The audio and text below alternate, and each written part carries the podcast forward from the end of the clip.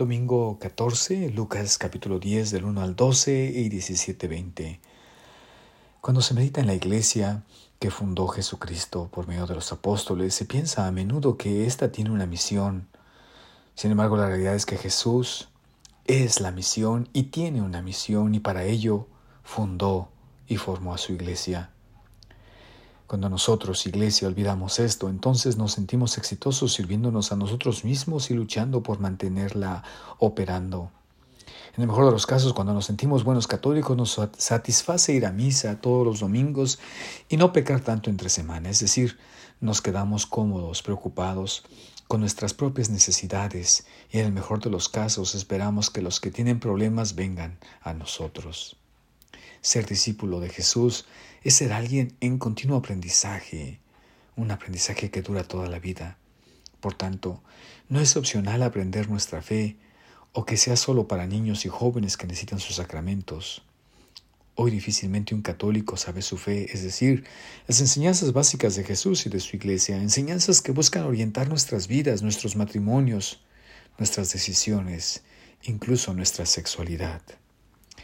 El Papa Francisco nos recuerda que la nueva evangelización debe estar orientada a tres ámbitos principalmente.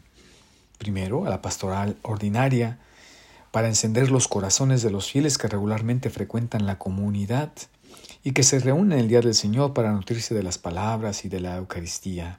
Pero también incluye a los fieles que conservan una fe católica intensa y sincera, pero que no participan frecuentemente en el culto. El segundo ámbito son las personas bautizadas que no viven las exigencias del bautismo, no tienen la pertenencia cordial a la iglesia y ya no experimentan el consuelo de la fe. Y finalmente este tercer grupo, a quienes no conocen a Jesucristo o siempre lo han rechazado. Muchos de ellos buscan a Dios secretamente, movidos por la nostalgia de su rostro.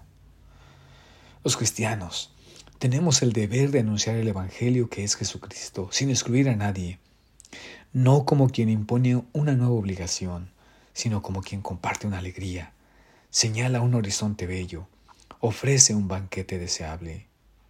La iglesia, la iglesia no crece por proselitismo, sino por atracción. Por tanto, ya no podemos quedarnos tranquilos en espera pasiva en nuestros templos.